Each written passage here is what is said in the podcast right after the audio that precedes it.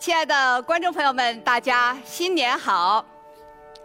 中央广播电视总台央视音乐频道即将通过卫星为您现场直播2022维也纳新年音乐会的盛况。我是主持人孙小梅，非常高兴与大家相会在新年的第一天，让我们共同开启这温暖而又美好的音乐之旅。在音乐声中，我们共同迎接和祝福新的一年。今天我们非常高兴地邀请到了王勇教授和常平教授来这里，共同陪伴大家欣赏音乐会。欢迎两位老师。好，大家好。那么我想，新的一年当然需要有美好的音乐相伴，而美好的音乐就从我们今天的新年音乐会开始，让我们共同分享吧。大家好，我是常平，非常高兴与大家一起欣赏维也纳新年音乐会，呃，也非常荣幸在二零零二年的第一个夜晚。能够与大家一起分享音乐，能够共度这段美好的时光。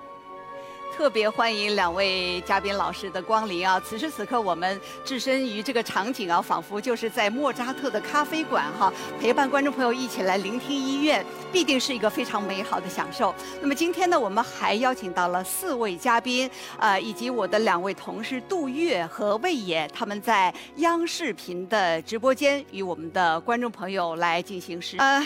对于刚刚过去的这个二零二一年啊，我想对我们很多人来说，大家都感觉生活改变了许多。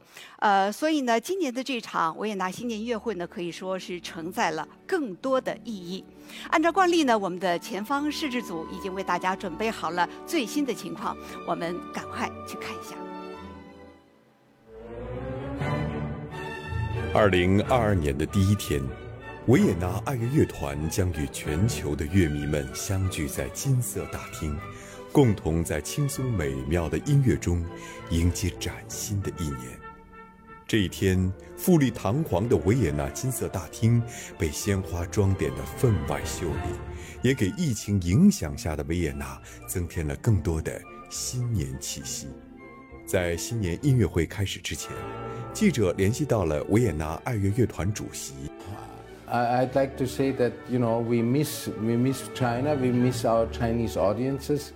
Um, I, I cannot wait to go back. You know, Shanghai, Beijing, Wuhan, all these great places. You know, it's just it's just we have to solve this pandemic problem, and then then we are happy to share.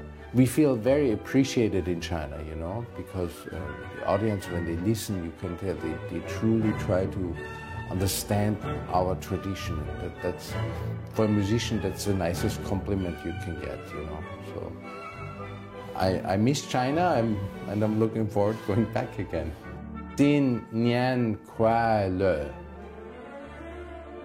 二零二二年维也纳新年音乐会将在遵守防疫措施的前提下，允许乐迷进入金色大厅现场聆听、欣赏这场音乐。 饕餮盛宴，但对于大部分不能到现场欣赏的乐迷来说，通过卫星转播收看维也纳新年音乐会，已经成为了新年第一天的传统。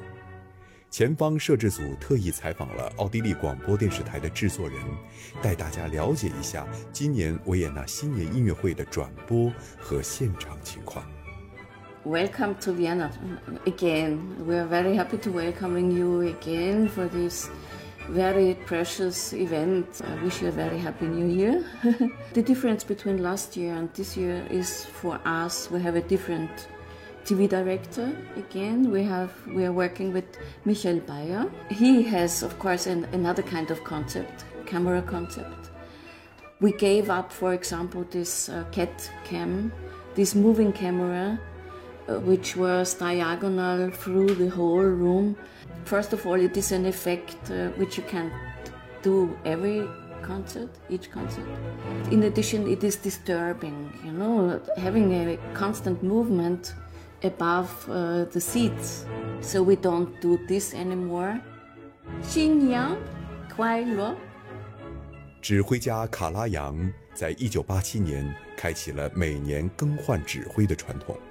自此，来年由谁执棒，成为维也纳新年音乐会最大的悬念。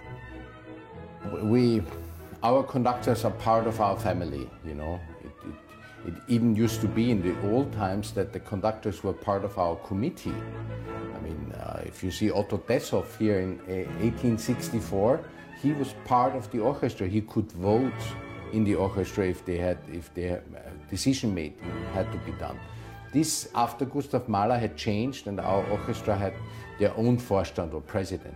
Um, so the newest concert is really the Vorstands um, agenda. It's on my agenda, and of course with our Geschäftsführer Michael Bladerer, we, we talk who do, do we think is, is, a, is the right person for the New Year's concert. In this case, 二零二二年维也纳新年音乐会 由即将年满八十岁的阿根廷钢琴家、指挥家巴伦博伊姆执棒，这也是他第三次指挥新年音乐会。He came to us the first time, I think at the Salzburg Festival, he played as a soloist with Subin Mehta conducting um, in 1965. So that's, that's quite a long time. He came the first time uh, as a conductor in, in 1989. Um, and from then on, he has become a very good friend of the orchestra. And I have to say that when the pandemic started and the first lockdown, where we couldn't play for four months, he was the first conductor who conducted a concert for 100 people. That music is the, uh, is the soul of humankind, and this soul needs to be treated. And we need to play classical music for our audiences. And he was the first one who said, he called us and he said, you know, when, when you need me, I'm there. And so it was just a natural step then to say, oh, Maestro is having his 80th birthday. We would like to do another uh, New Year's concert uh, together. 音乐不分国界，很多不同国家的人都被维也纳这座散发着迷人音乐魅力的城市所吸引， 为金色大厅的魅力所着迷。今年一百五十二岁的金色大厅，在新年的第一天再次呈现热烈、祥和、欢乐的氛围，为全世界的观众献上最美好的音乐祝福。刚才看完前方摄制组带来的这个视频啊，内心真的是非常非常的激动啊！虽然现在全世界的这个疫情并没有结束，但是我们依然能够一如既往的为大家转播这一场全球瞩目的音乐盛会。呃，我记得在去年的这场音乐会，大家都非常难忘，那是音乐会有史以来唯一的一场没有现场观众的音乐会哈，大家都是这样这样的一种刻骨铭心。那么刚才我们通过这个视频也了解到，今年是有了现场观众，呃，虽然是人数有限，但是可以有一千人，这样可以恢复这个现场的这样的一个人气儿。同时，我相信也会给全球的观众哈带来这样的一种力量和信心。我想问一下两位嘉宾，对今年的这场音乐会哈，呃的曲目是一一种什么样的期待？今天我想在一个多月前开始公布了方案之后，当然首先关注的就是到底有没有观众，终于有了。第二个部分就是说曲目是什么。确实，今年一个大家探讨最多的话题是，居然有六首从未进入过维也纳金色大厅新年音乐会的曲目进入了今年的曲目单，也就是说，三分之一的曲目是全新的，所以大家就津津乐道，而且去寻找各种各样的音响资料。让我们先听一听吧。那么在六首作品当中，实际上是六位不同的作曲家。我在这儿呢，格外要给大家推荐的一下呢，叫做小约瑟夫 Hermesberg。那么他的名字跟他父亲是一样的，所以他前面也要加一个小，跟约翰施劳斯小约翰施劳斯是一个道理。他也是说音乐世家，但是他们家可能更多的不是轻音乐，而是属于我们传统的这些经典音乐的部分。所以他曾经担任过维也纳爱乐的指挥，而且教出过很多优秀的学生。著名的小提琴家克莱斯勒就曾经跟随他学习过。所以这样的一个大家，居然也有创作，居然也在今年能够提出他的作品，我想确实让我们很期待。那么他今天的作品将在第四个被上演，叫做《小广告商嘎罗普舞曲》。嗯，那么。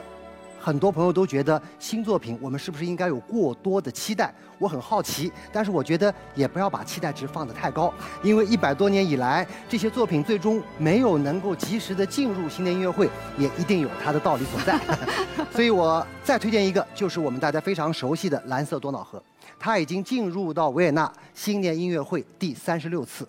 跟拉德斯基是同样的次数，但是正是因为他进入三十六次，那么多指挥大家对他都有演绎，所以今年巴伦博伊姆在速度上、在力度上进行什么样的调整，能不能又有一个全新版，确实让我个人很期待。嗯，谢谢王勇老师，呃，常教授。呃，二零二二年的维也纳新年音乐会，所有的曲目都是由维也纳本土作曲家创作的。呃，这里面呢有我们熟悉的施特劳斯家族的四位作曲家：老约翰施特劳斯、小约翰施特劳斯、约瑟夫施特劳斯、爱德华施特劳斯，还有刚才王勇教授推荐的那位赫尔梅斯伯格，然后还有呢另外一位就是呃齐雷尔。呃，齐雷尔这位作曲家呢，我想特别推荐一下他的作品啊，就是《夜晚狂欢者》的圆舞曲。呃，齐雷尔呢，其实在当时和施特劳斯家族，他们是一种强有力的竞争关系。齐雷尔在一八六三年的时候呢，建立了一支自己的乐队，而且呢，这支乐队演奏的曲目和风格和施特劳斯家族非常接近，甚至呢，在十九世纪末的时候，有一度他们的影响力超过了施特劳斯家族，所以呢。呃，现在的观众朋友们了解的都是施特劳斯家族的作品，他们的音乐，但是呢，对齐雷尔并不是很了解。有如此强有力的竞争对手，他能写出什么样的音乐？我觉得这是特别值得观众朋友们期待的。而且呢，《夜晚狂欢者》圆舞曲也是齐雷尔写的非常棒的一首作品，就是他的创作能力，还有他在。在他的全部作品当中，这也是他很上乘的作品，非常值得观众朋友们期待。嗯，呃，刚才我们通过视频也了解到，就是在二零二二年啊，呃，今年的这个指挥巴伦博伊姆即将八十岁了哈。那么八十岁的指挥指呃指挥维也纳爱乐乐团，又会带给大家一种什么样的期待啊？我想这个去年也是一位八十岁的。今年呢，又是一位八十岁。那么，首先他能够体现出来是维也纳爱乐乐团的某种人文关怀的这样的一种感受。也就是说，我们给这些世界上最为重要的指挥家做八十大寿，让世界的人民在这样的一个疫情的阶段当中，能看到他们依然活跃在舞台上。那么，当然这跟维也纳爱乐的这个机制有关系，因为他们并没有总监，所以他们可以跟很多的指挥家之间都保持着相对比较平衡的状态。我可以请大家都来。那么，此外呢，这两位作曲家的擅长当然有所不同了。现在讲到目的，当然作为一个意大利的指挥家，尤其是对于歌剧又那么的有把握，所以相对而言，大家觉得他在歌剧上那这种说服力、这种解读力是毋庸置疑的。那么巴伦博伊姆作为一个钢琴家出身的指挥，但是他在维也纳古典乐派的这几位大师的作品演绎当中，在钢琴家的那一个领域当中就非常具有说服力。无论是海顿、莫扎特还是贝多芬，那么到了整个他的指挥风格当中，所以各种各样的器乐作品确实是他的强项。尤其是有人认为他是福特温格勒的最直接的精神继承者，所以相对而言，他对于这一块作品，我们想确实很强。那么关键是说，这两位指挥家曾经先后执掌过非常著名的芝加哥交响乐团，而且我曾经认真听过他们两位在不同的执掌期间的不同乐团风格，真的是根据他们个人的这样喜好，非常应该说是颠覆性的去调整了这个乐团的很多风格。但是相对于维也纳爱乐而言，我觉得只有常客，但大多都是过客。或许他们的音乐会。会让维也纳爱乐的音乐会留下某些印记，但是从根本上来讲，他们不可能改变维也纳爱乐的风格。所以今天我们依然能够听到的是纯正的维也纳之声。嗯，常老师，呃，巴伦博伊姆虽然年龄呢已经到了八十岁，但是呢，他是我我的看法啊，我觉得他是一个非常不拘一格的人，他特别不喜欢按常理出牌。嗯。呃，早在二零零九年，他搞维也纳新年音乐会的时候，他做指挥，他演了海顿的四十五告别，而且演的是第四乐章，就是在演出过程当中呢，乐手一个一个的离席，最后只剩指挥一个人，非常苦恼的在上面，啊，就是带一种表演性质，其实有一种行为艺术的概念。然后到了二零一四年，他在最终演这个拉德斯基进行曲的时候，完全不管乐队。而且完全不去指挥，自己去走到乐手面前，跟每一个握呃每一个乐手去握手，甚至走到这个打击乐组，呃，那离乐队已经很远了，很靠后了。就这样，我觉得他是一个这样的一个。有趣的指挥家是一个老顽童，对他是个很有趣的人。我我猜啊，今年他可能还会做出一些不同凡响的事情。嗯，咱们拭目以待。特别特别的期待啊！呃，因为我知道今天呃观看我们音乐会直播的很多这个乐迷朋友，有很多一部分人，有相当的一部分人哈，都是冲着巴伦博伊姆来的哈，就是特别期待他知道呃维也纳新年音乐会呃会一些什么样的惊喜，嗯对吧？呃，真的是呃。呃，大家可以有一个悬念在这里哈，一会儿看看究竟他这个惊喜会放在这个音乐会的哪一个部分。上次有过结尾了，所以这次在当中，我觉得他一定会营造一些什么不一样的部分。对啊，但是会在什么地方呢？两位老师会猜到吗？是不是开香槟？会在上半场还是下半场？香槟的酒瓶儿，是不是可能是这样？对，嗯，不知道。嗯，好的。呃，我想我们的有关于呃维也纳爱乐和巴伦布音的话题，我们就先聊到这儿哈，因为我们的音乐会马上就要开始了。那么观看我们节目的观众可以点击屏幕下方的二维码来进入我们央视频的直播间和我们的嘉宾进行实时的互动，也可以通过央广音乐之声和经典音乐广播呢来共享音乐盛宴。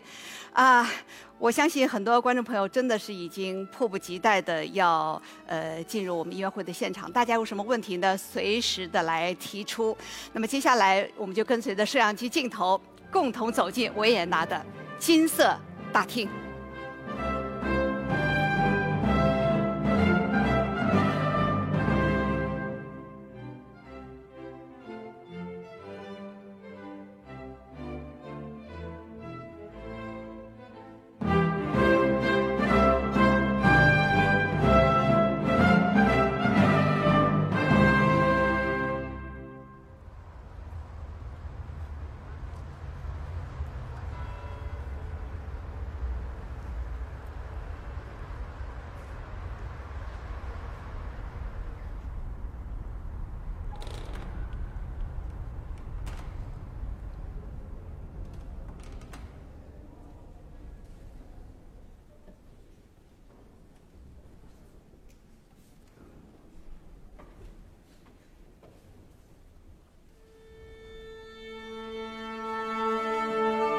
亲爱的观众朋友们，新年好！中央广播电视总台央视音乐频道正在通过卫星为大家现场直播2022年维也纳新年音乐会的盛况。今天，金色大厅洋溢着新年的气息，园艺师们再次将这里布置成了花的海洋。2022年。是阿根廷指挥大师丹尼尔·巴伦博伊姆继2009年、2014年后第三次执棒维也纳新年音乐会，大家共同期待这位杰出的指挥家与维也纳爱乐乐团为全球乐迷送上无与伦比的音乐盛宴。音乐会的开场曲目来自约瑟夫·施特劳斯创作的《凤凰进行曲》。这首乐曲是第一次在新年音乐会上演出。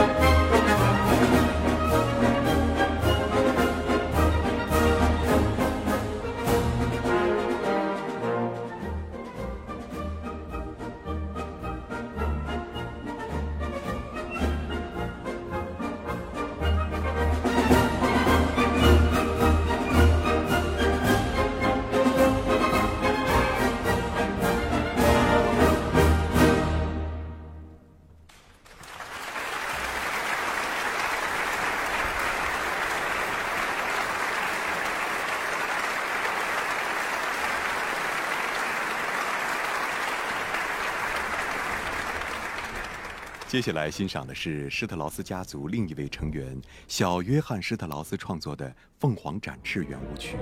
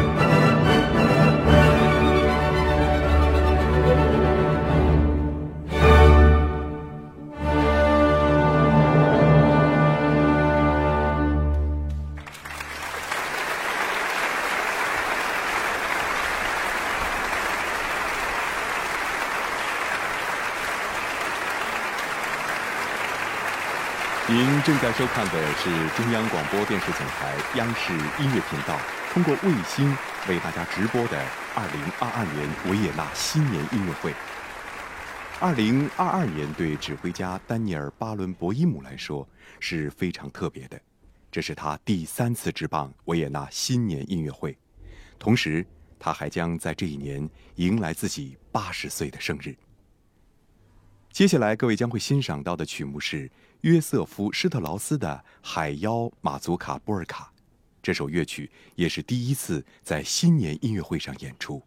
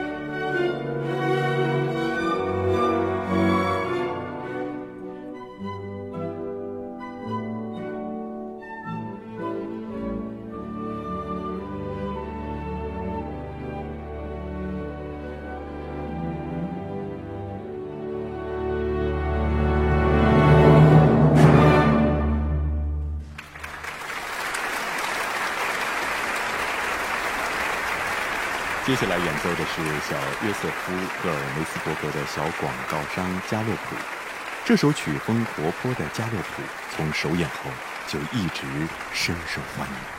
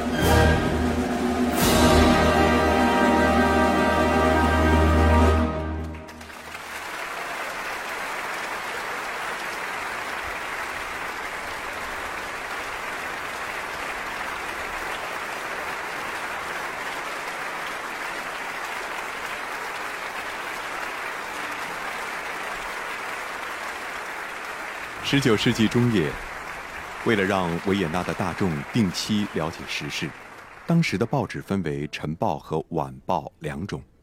一八六四年，作曲家雅克·奥芬巴赫和小约翰·施特劳斯应邀，分别创作了《晚报圆舞曲》和《晨报圆舞曲》。这两首同样题材的作品都成为了经典。接下来，就请您欣赏小约翰·施特劳斯的《晨报圆舞曲》。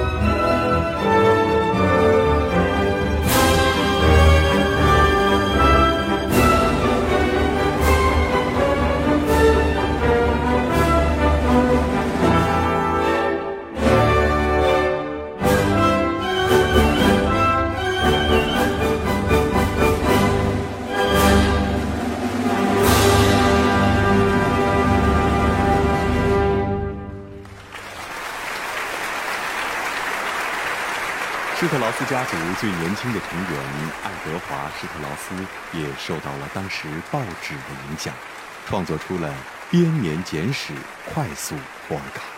这首乐曲是在2022年新年音乐会上首演的第三首曲目。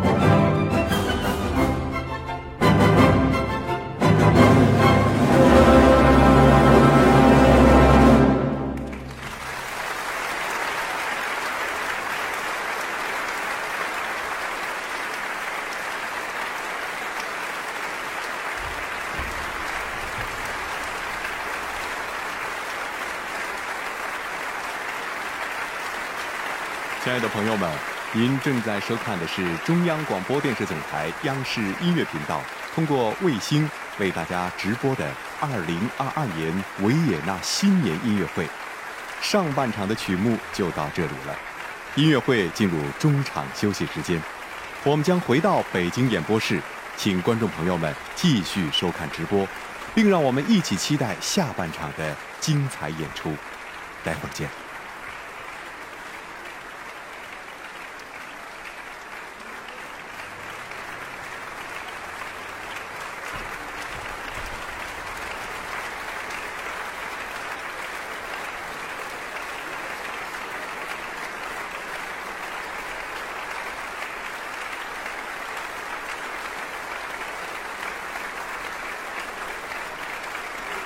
哎，您现在正在收看的是中央广播电视总台央视音乐频道呢，通过卫星为您现场直播的2022年维也纳新年音乐会的盛况。现在呢是中场休息的时间，刚才跟大家一起共同呃观赏了上半场的精彩的盛况。那么观众朋友可以点击我们屏幕下方的二维码，呃进入央视频的直播间，跟我们的嘉宾进行实时的互动，也可以通过央广音乐之声和经典音乐广播来共享音乐的盛宴。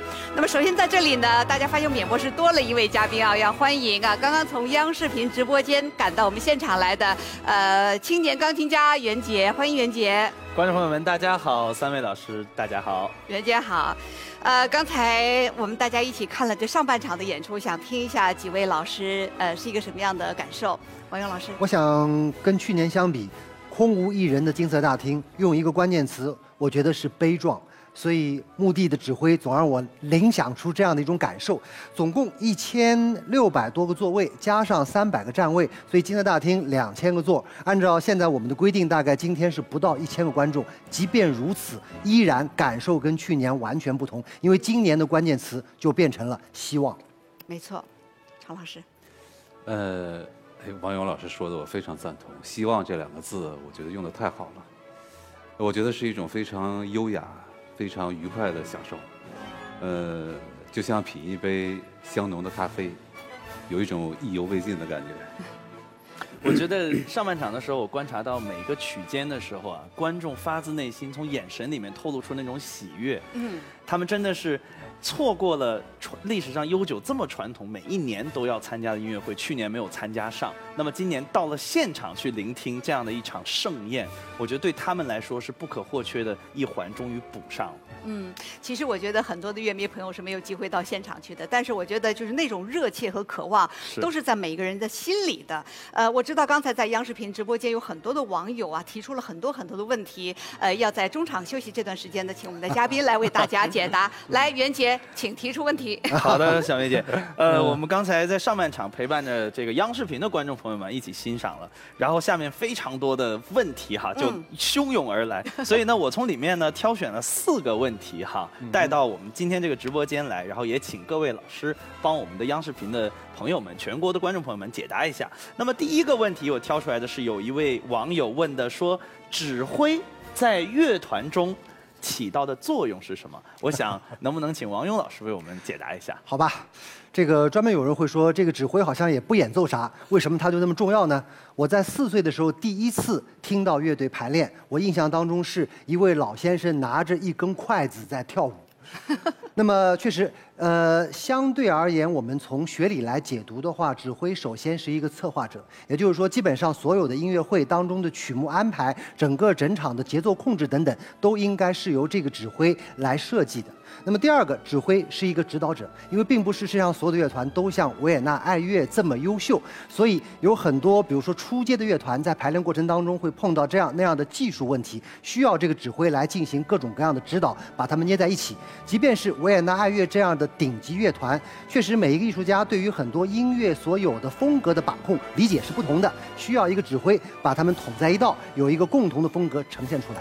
第三点才是最重要的，也是大家观众看到的，在演出的时候，指挥到底在干嘛？一方面已经排练好了，所以指挥更多在现场会给予乐队以很多提示跟这个情绪的带动。还有一点。往往一个好的指挥带动的不仅仅是乐队的氛围，而且是观众啊。当观众碰到一个很嗨的指挥、很激情的指挥，他也会跟着起来。所以原则上来说，我觉得指挥往往是一台音乐会的真正灵魂所在。说的太好了，尤其是我们经常说，一个指挥好的指挥，不但是最后上台的展示，而是在。之前的准备阶段和对乐队的排练非常重要。那么第二个问题是，施特劳斯家族啊，创作了这么多的优秀作品，他们的秘诀是什么？又有什么秘方？我们大家都知道，施特劳斯家族四位哈，一个爸爸和三个儿子都是顶尖的作曲家。那么这个秘诀是什么？我想。由同样搞创作的常平老师来为我们解答吧。除了基因以外，还有什么秘诀？哎呀，除了基因以外，我觉得没有其他秘诀了。哎，我觉得是这样的，真的是这样。首先是天分，上天呢赐给了这个家族创作的能力。那么多人都在写维也纳的音乐，为什么这个家族能够影响全世界，流传到现在？这首先是天分，这首先要有的东西。在之后呢，就是勤奋。这个家族在维也纳音乐，就是我说维也纳音乐统称啊，就是包括波尔卡、包括圆舞曲啊等等一系列的东西。他这个家族写了上千首作品，上千首作品，每一个音符都要一笔一笔画出来的，那绝对不是一个开玩笑的事情，那就要很辛苦，要花很多精力和时间的。所以勤劳就是这种勤奋，这是非常重要的一点。另外呢，当然说秘诀呢，也也是有一些，比如说他们在创作的时候呢，有一些。固定的模式，呃，固定的和声、固定的结构、固定的配器等等一些相对来说不需要他们考虑太多的东西，这些呢恐怕是他们创作的这些作品比较多、写作比较快的一个重要原因。但是这一切呢都不影响他们的伟大，因为直到现在为止，全世界人民、全世界的人们还在享受他们给大家带来的快乐。我觉得这一点是他们最伟大的地方。没错，呃，我们知道，其实，在同一时期，还有很多人也在写类似的圆舞曲和波卡。那正像常明老师说的，天分、天赋、勤奋，还有他们对这个模式的娴熟的掌握，使得他们脱颖而出。嗯那么，呃，下面一个问题是，指挥是不是都会乐器？会乐器的是不是都能成为指挥？这个我看由您来回答吧。这主要是因为今天巴伦博伊姆也是本身是一个钢琴家。回答一下为什么人家是指挥，他不是？对对对好问题。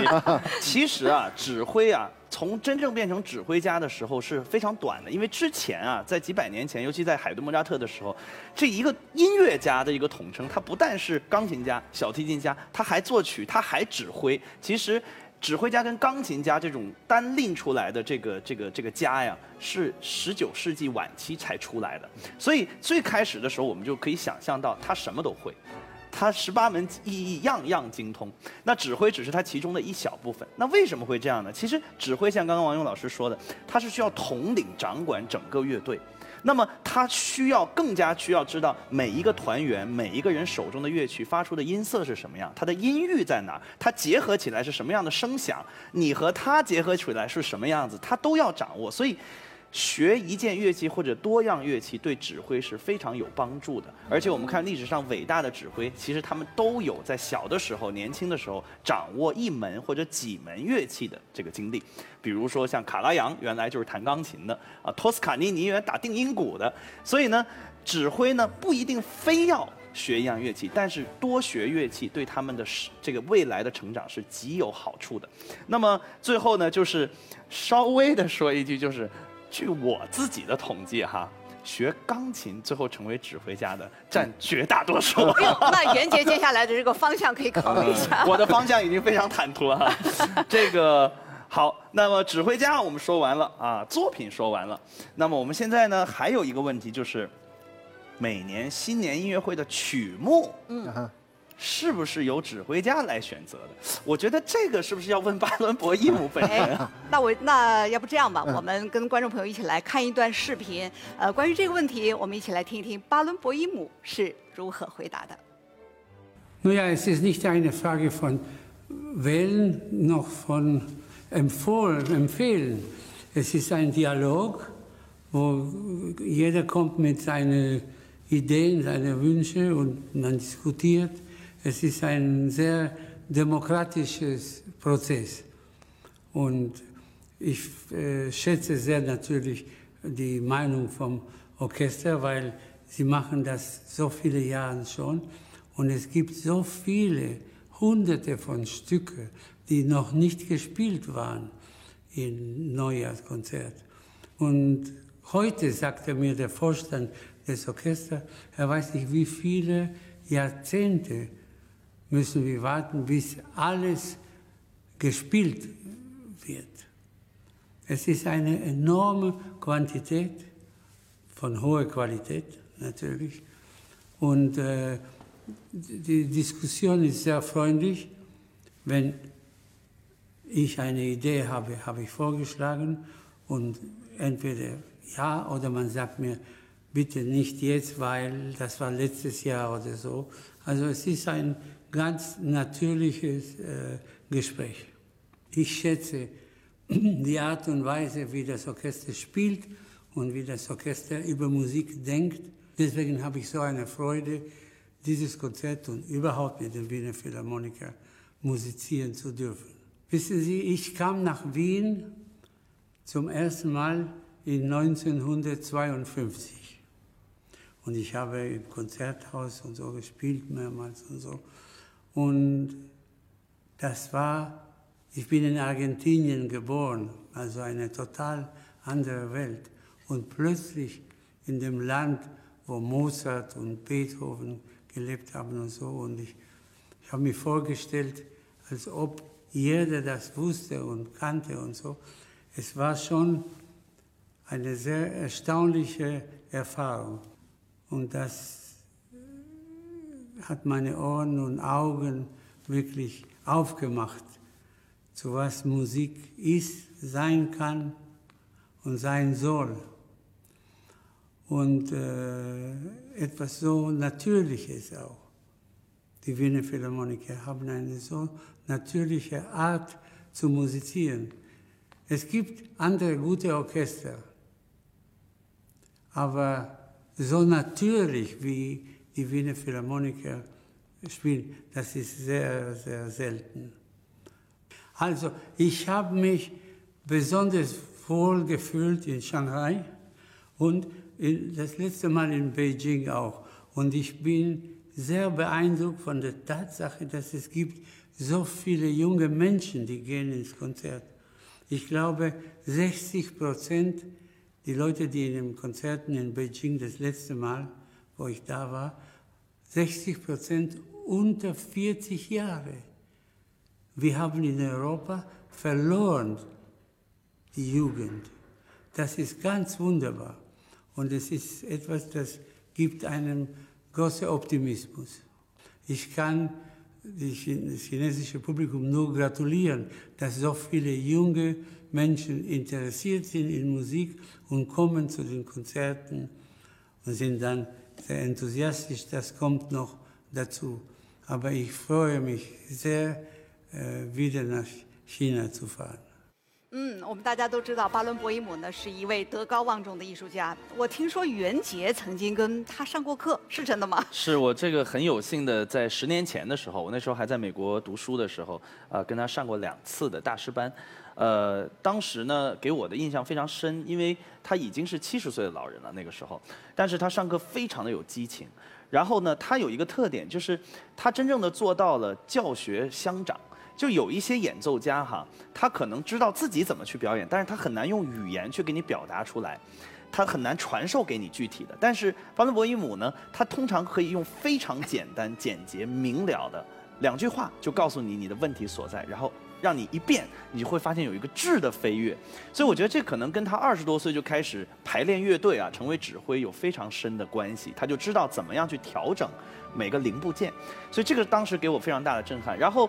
你觉得他上课很激情、很严肃，但是私下，因为我们也喝了咖啡，我就觉得他是一个像一个邻家老爷爷一样的人，非常温暖，而且非常的关心后辈音乐人。他给了我很多的这种建议和人生的这种呃指导，所以呢，我觉得他就像一个慈父，同时又是一个名师。嗯，我有老师吧。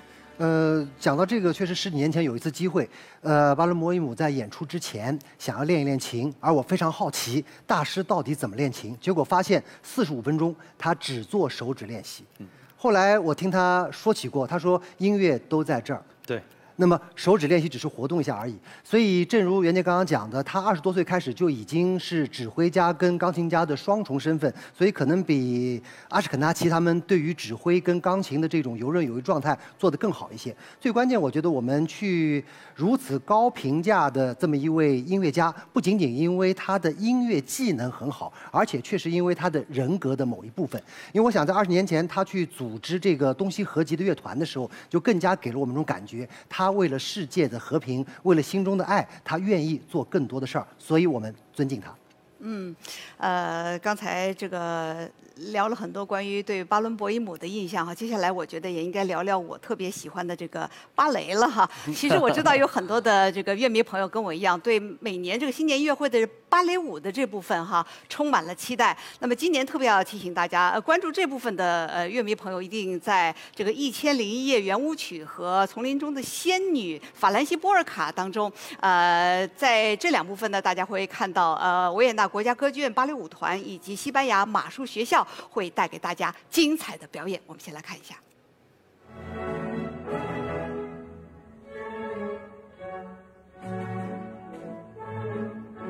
二零二二年维也纳新年音乐会的舞蹈作品以世界文化遗产为主题，由维也纳国家芭蕾舞团的马丁施莱普费尔首次担任编舞。在外景上选择了美泉宫的凯旋门和花园作为拍摄地。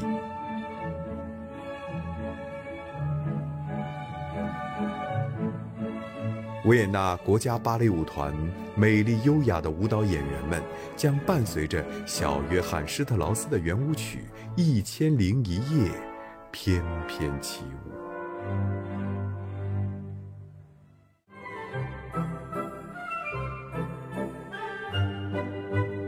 维也纳霍夫堡的马术表演大厅，白马芭蕾舞团在约瑟夫施特劳斯《丛林中的仙女》法兰西·波尔卡的音乐声中华丽登场。八匹英姿飒爽的利皮扎马和骑手们将在这里展示古典马术的高超技艺。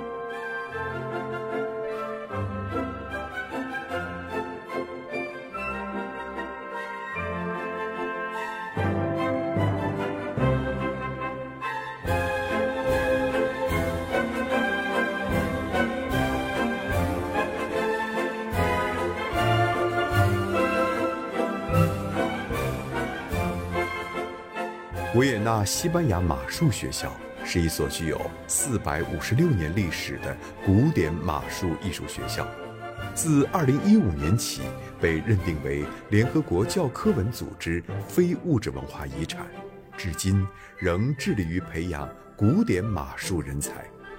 其精湛的技术和精彩的马术表演，赢得了世界的认可。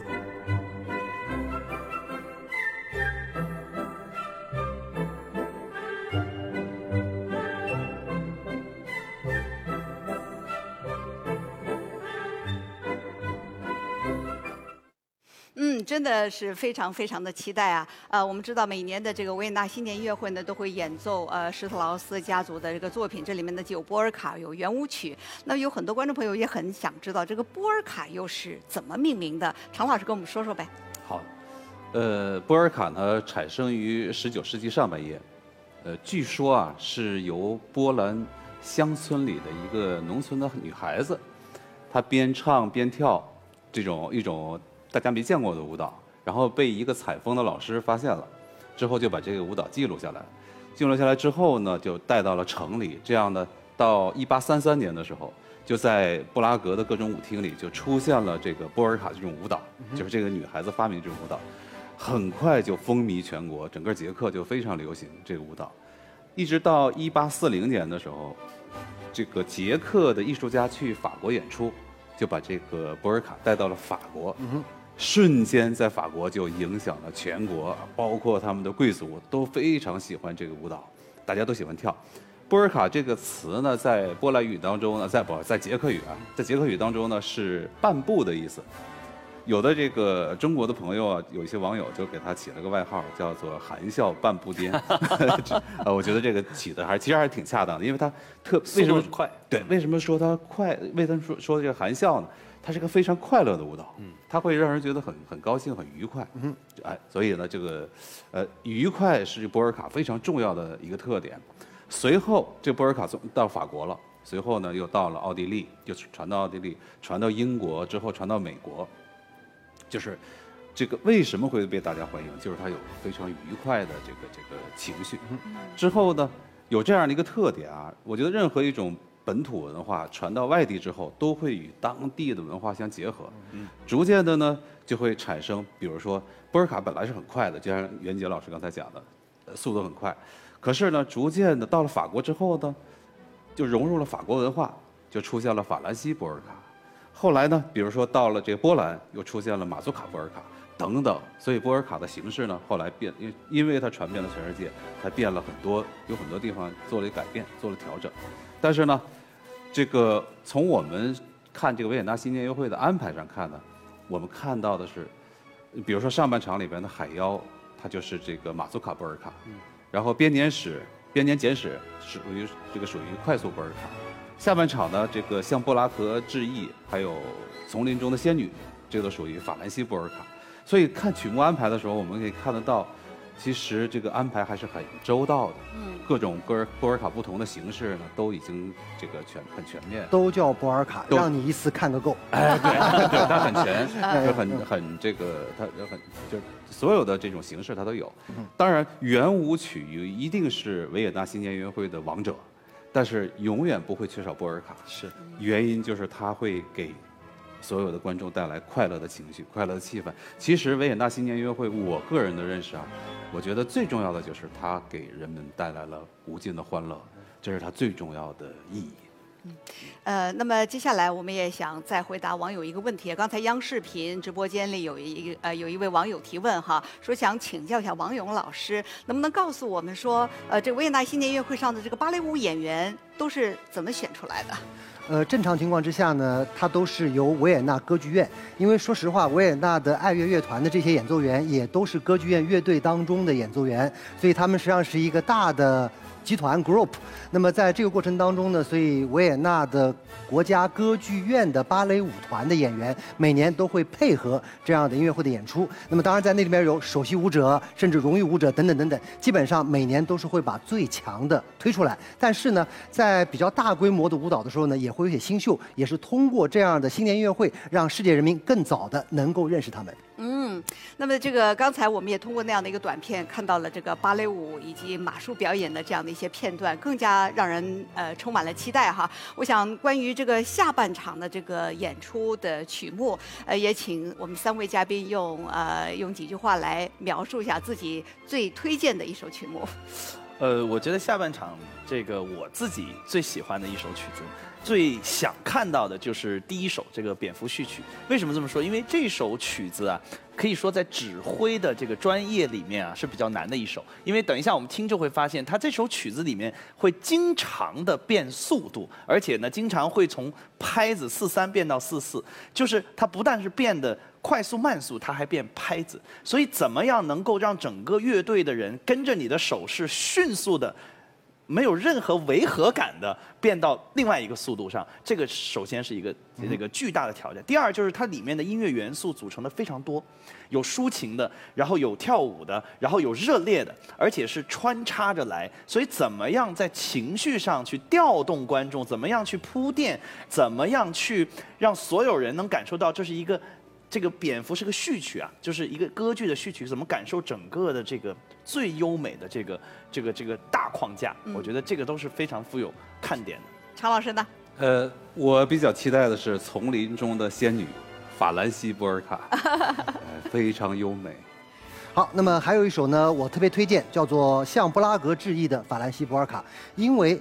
明年，今年了，二零二二年是世界文化和自然遗产公约签订五十年，也是维也纳加入这个公约三十年。而加入这公约之后，第一个被认为的城市是布拉格，所以他们要致敬布拉格。嗯，好的，呃，观众朋友，您现在正在收看的是中央广播电视总台央视音乐频道通过卫星为您现场直播的2022年维也纳新年音乐会。现在呢，下半场的演出马上就要开始了，观众朋友可以扫描屏幕下方的二维码进入直播间来跟我们互动。好，接下来我们就跟随镜头一起步入维也纳的金色大厅，来收看下半场的精彩演出。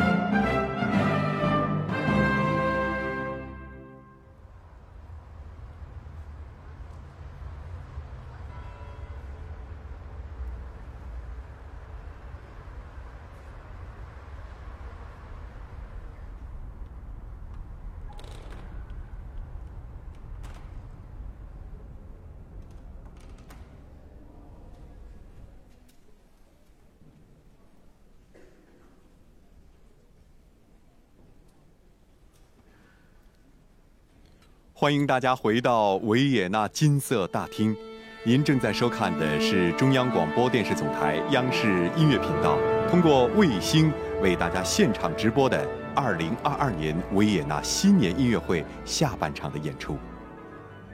华丽的花卉装饰出自奥地利园丁们的巧手。下半场演出的第一个曲目是小约翰施特劳斯的蝙蝠序曲。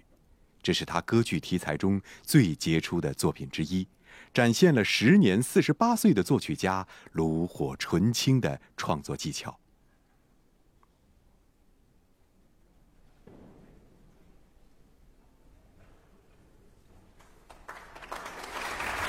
下面，让我们再次用热烈的掌声欢迎指挥家丹尼尔·巴伦博伊姆，这是他第三次执棒维也纳新年音乐会。我们继续来感受美妙的音乐。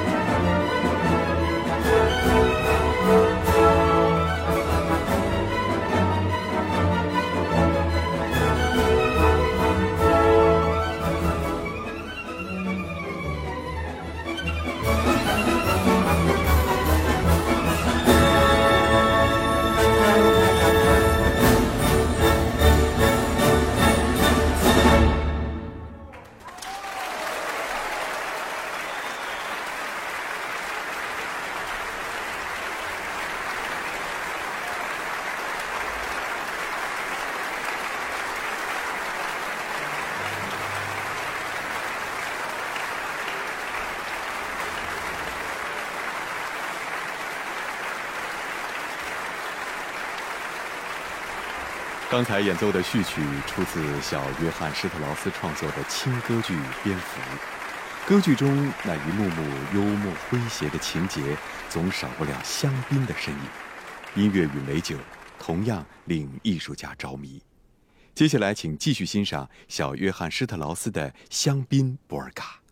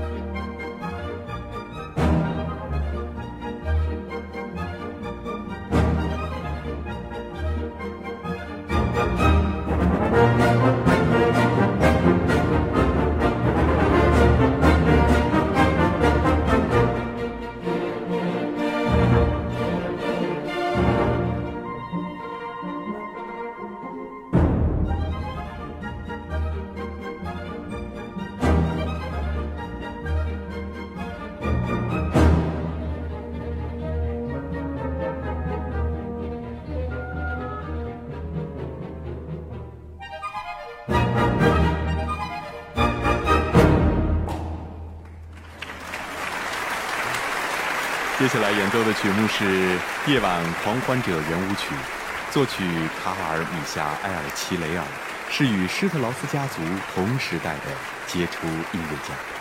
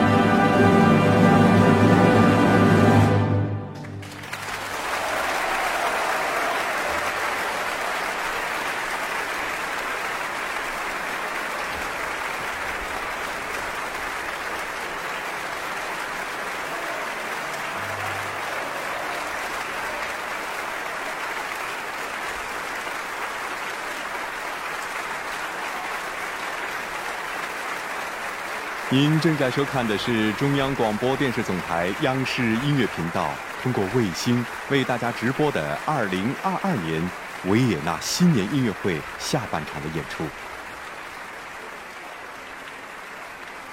小约翰施特劳斯曾带领乐团四处游历，异国的文化带给这位艺术家丰富的创作灵感，源源不断的优秀作品也应运而生。接下来，您将欣赏到《波斯进行曲》和《一千零一夜》圆舞曲。在《一千零一夜》圆舞曲中，维也纳国家芭蕾舞团的艺术家们将在美泉宫中翩翩起舞。首先，让我们来聆听《波斯进行曲》。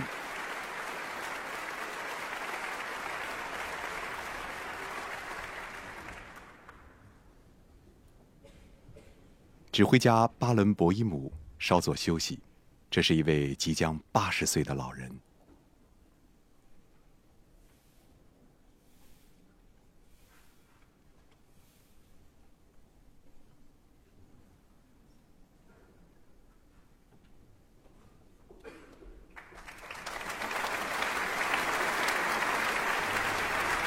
了不起的老人，让我们一起进入美妙的音乐声中。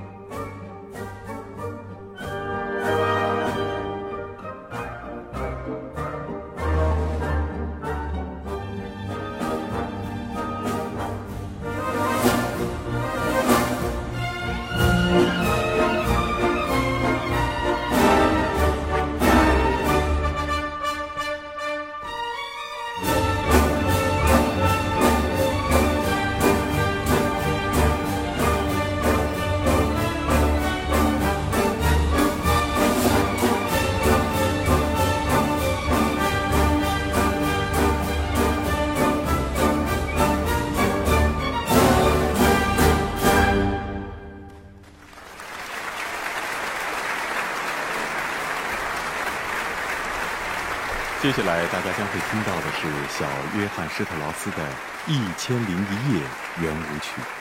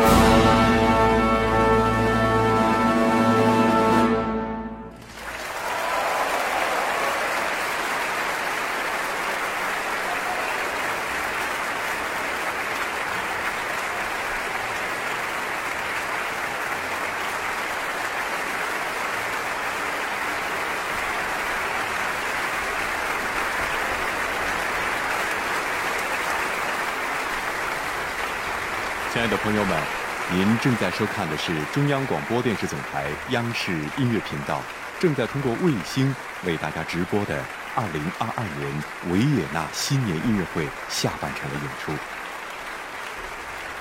在历史上，布拉格与维也纳有着文化上的紧密联系，这对施特劳斯家族的创作产生了深远的影响。接下来，各位将会听到的是爱德华·施特劳斯的《向布拉格致意》法兰西·波尔卡。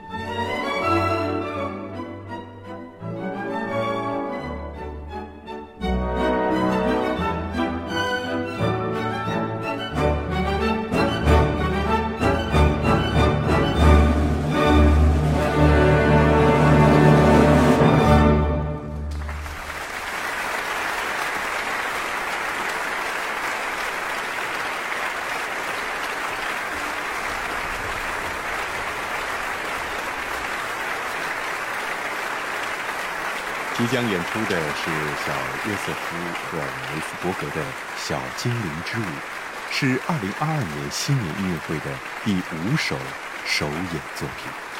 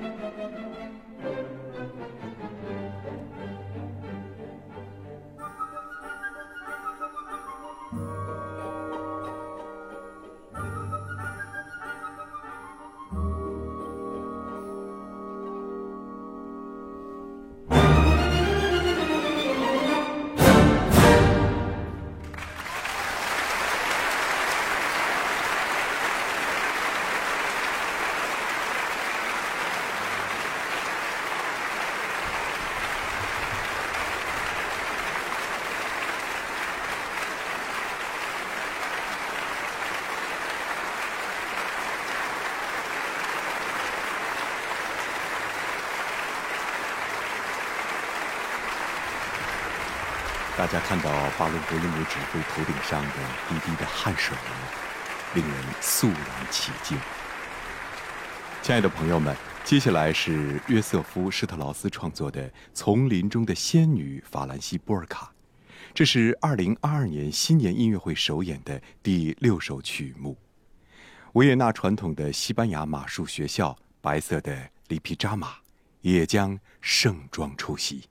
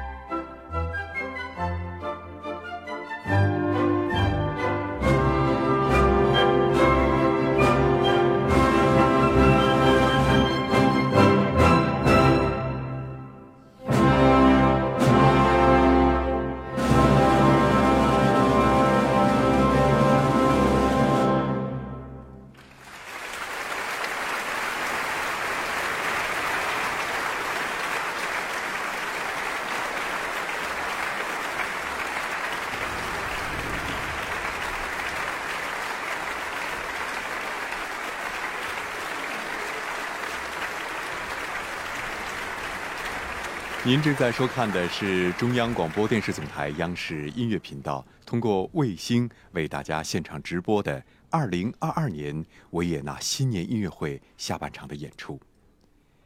约瑟夫·施特劳斯创作的《天体乐声圆舞曲》被誉为是施特劳斯家族最优美的圆舞曲之一。2022年新年音乐会的指挥家丹尼尔·巴伦博伊姆特别钟爱这首乐曲。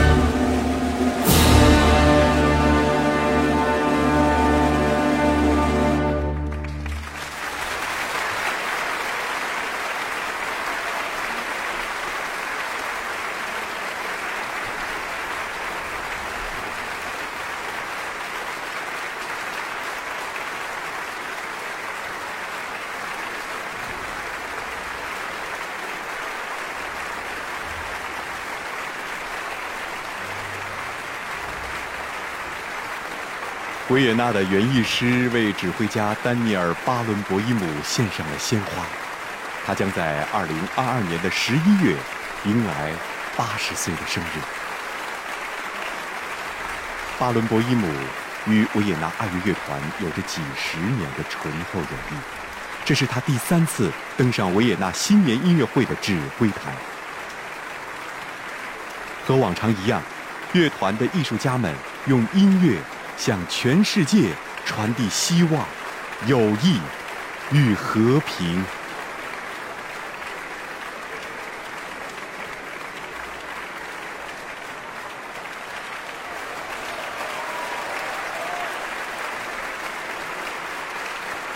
亲爱的朋友们，到这里，二零二二年维也纳新年音乐会的正式演出曲目就结束了。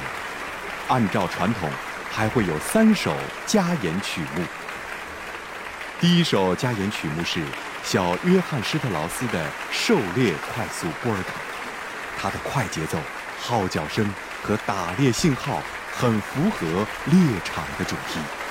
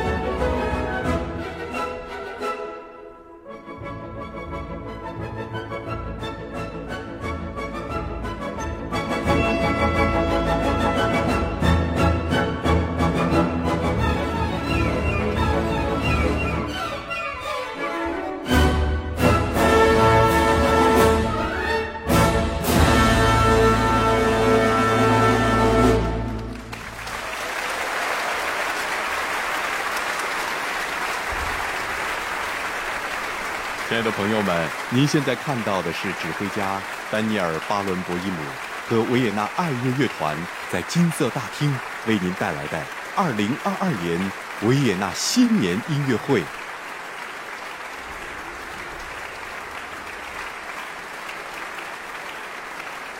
指挥家巴伦博伊姆即将迎来自己八十岁的生日，多么可敬的一位老人！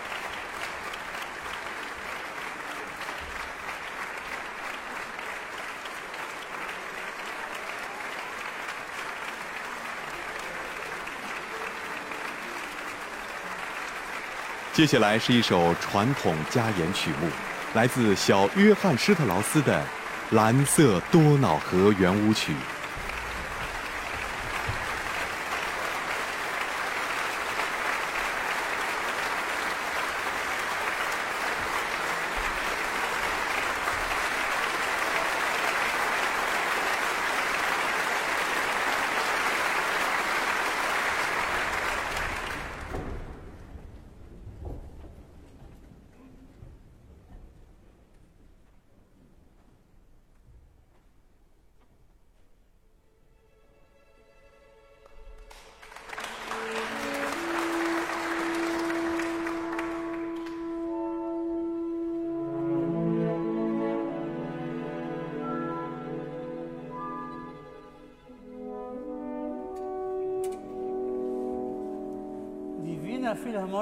Und ich wünschen Ihnen allen Prosit Neujahr!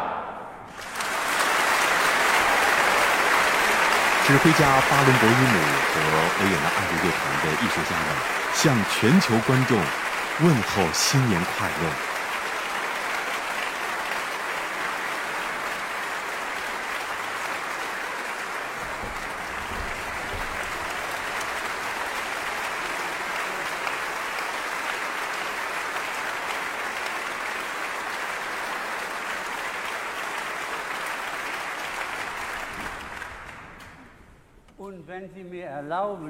Werde ich zwei, drei Sätze auf Englisch sagen, auch für unser ausländisches Publikum. 如果大家允许的话，我想用英语简单说两三句话。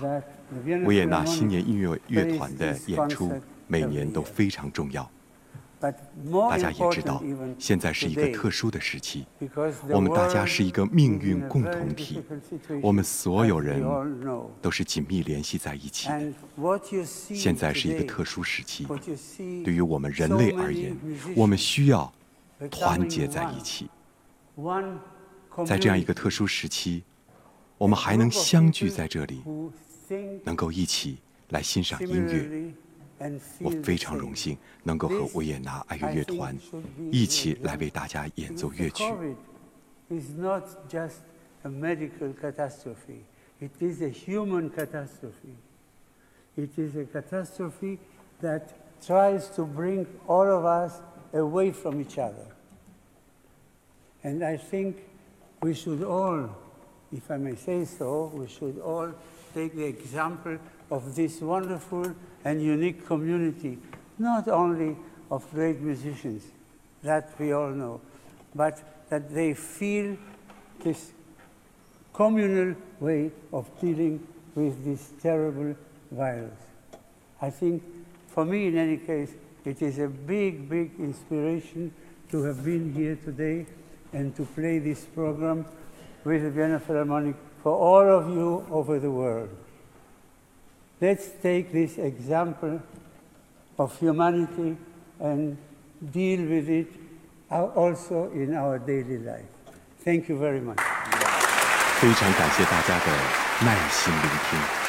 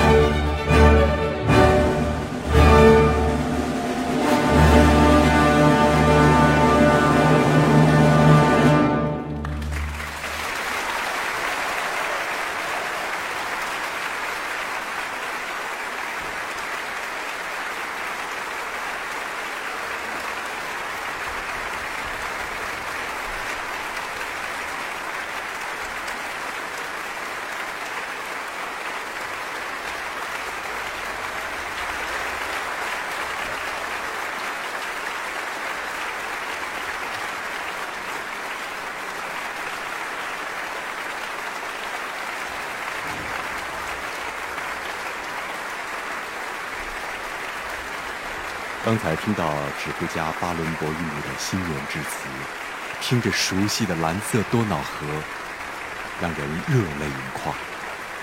亲爱的朋友们，您正在收看的是中央广播电视总台央视音乐频道通过卫星为大家现场直播的2022年维也纳新年音乐会。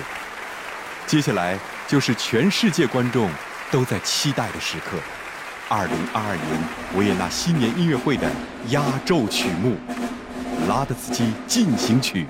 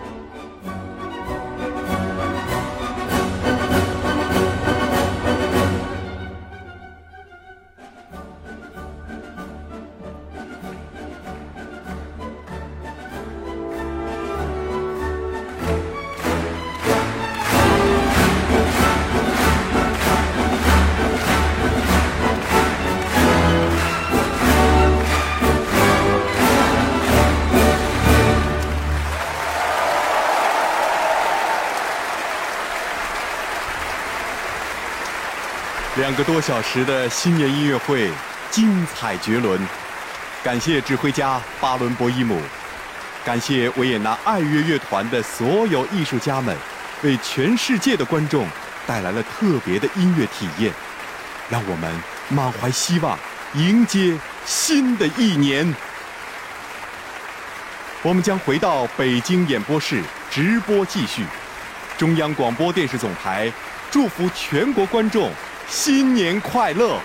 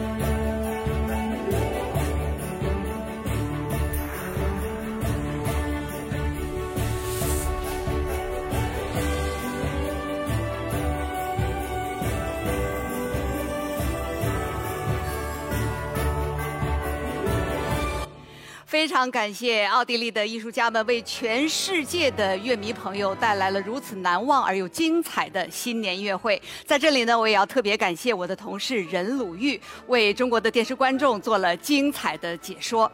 呃，今天呢，我们大家看到维也纳爱乐乐团在音乐会上的表现呢，可以说是全方位、多层次的。尤其是我们大家看到了，呃，让我们感到非常惊喜的这样的一个精彩的马术表演。呃，关于呃这一场音乐会，也想听听。两位嘉宾的一个观后感，两点非常强烈的感受。第一，事实证明，无论是经历了战争、金融危机还是疫情，维也纳爱乐始终保持着最高水准。我想，作为世界最棒的乐团，毋庸置疑。第二，今天一位耄耋老人为我们指挥了这场音乐会，他用他自己。这种非常深厚的艺术感受，向我们诠释了什么是热爱生活，什么是热爱音乐，什么是热爱生命。谢谢，曹老师。呃，这是一种带着一点优雅，带着一点内在的快乐。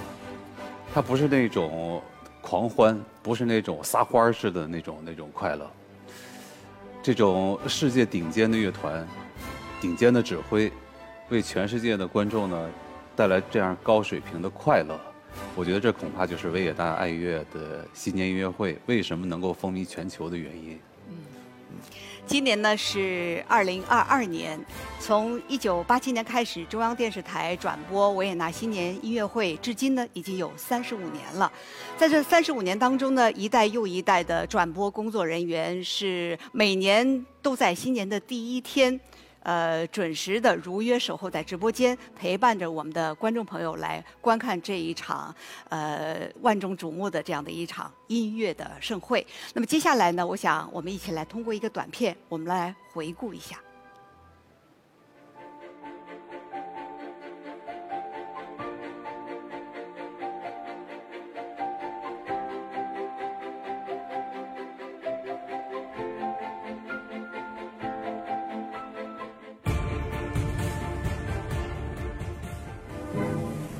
今天，中央电视台和奥地利广播公司共同合作，将为大家转播一场精彩的音乐节目。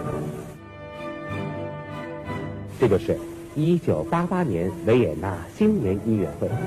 维也纳金色大厅，一年一度的维也纳新年音乐会就在这里举行。音乐之友协会的金色大厅座无虚席，在这个新千年的开端，再一次同全世界几亿观众一起共庆新年。这里是二零零三年维也纳新年音乐会二零零七年维也纳新年音乐会二零零八年维也纳新年音乐会的盛况二零一五年维也纳新年音乐会马上就要开始了。中央电视台将通过卫星为您现场直播二零一八年、二零一九、二零二零。二零二一年维也纳新年音乐会。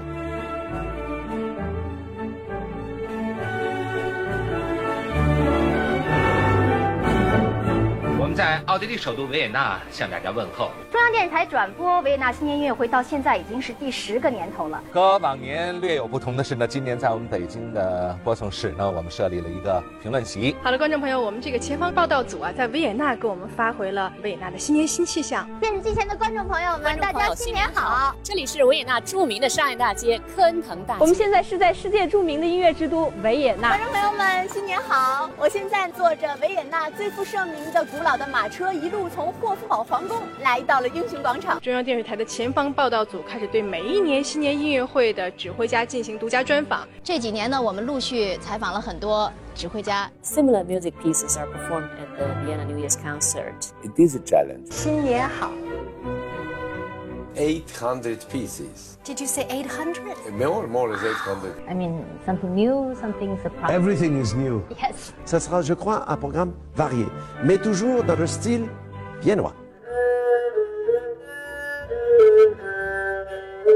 That's much more beautiful.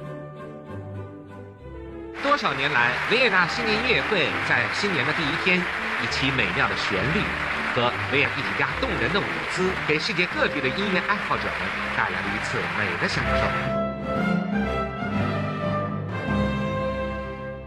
那么接下来，就让我们继续聆听美丽的歌声吧。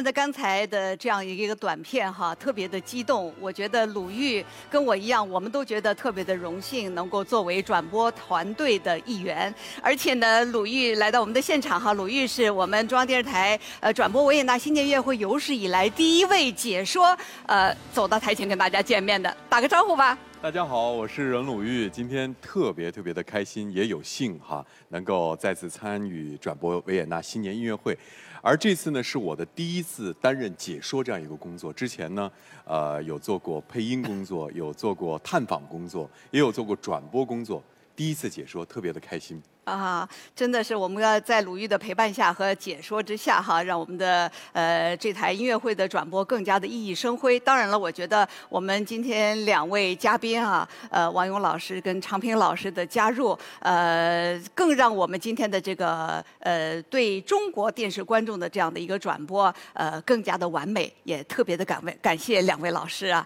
呃，我刚才说了，我们这个电视团队，我们的转播三十五五年来，呃，我也。荣幸的参加了几年，但我觉得在我的一个感受就是，我觉得就像是一场接力跑。这个我们从前辈的手里接过了这样的一个接力棒，我们会尽我们最大的努力，把我们的这一棒跑好，然后。将来再把它的传下去。好，观众朋友，刚才呢，导播告诉我啊，就是说明年二零二三年维也纳新年音乐会的指挥的这个人选已经出来了。在这里非常荣幸的告诉大家，明年的指挥呢将会是奥地利的指挥家弗朗兹·威尔瑟·莫斯特。当当当当！哇，王老师啊。呃，莫斯特呢，他曾经在2011年和2013年曾经指挥过维也纳新年音乐会，所以说明年的这一场维也纳新年音乐会呢，将是他第三次呃指挥维也纳爱乐乐团，呃，真的是充满了期待。王勇老师说两句。确实，我想对于。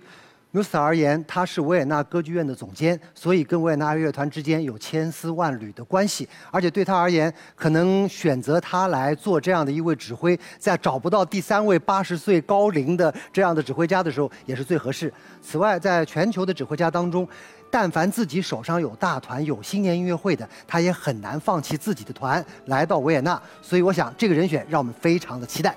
好的，观众朋友，今天我们为观众做的二零二二年维也纳新年音乐会的转播到这里就圆满的结束了。再一次感谢我们的两位嘉宾，感谢鲁豫。呃，亲爱的观众朋友，我们最后再说一句，祝大家新年快乐，再见，明年见。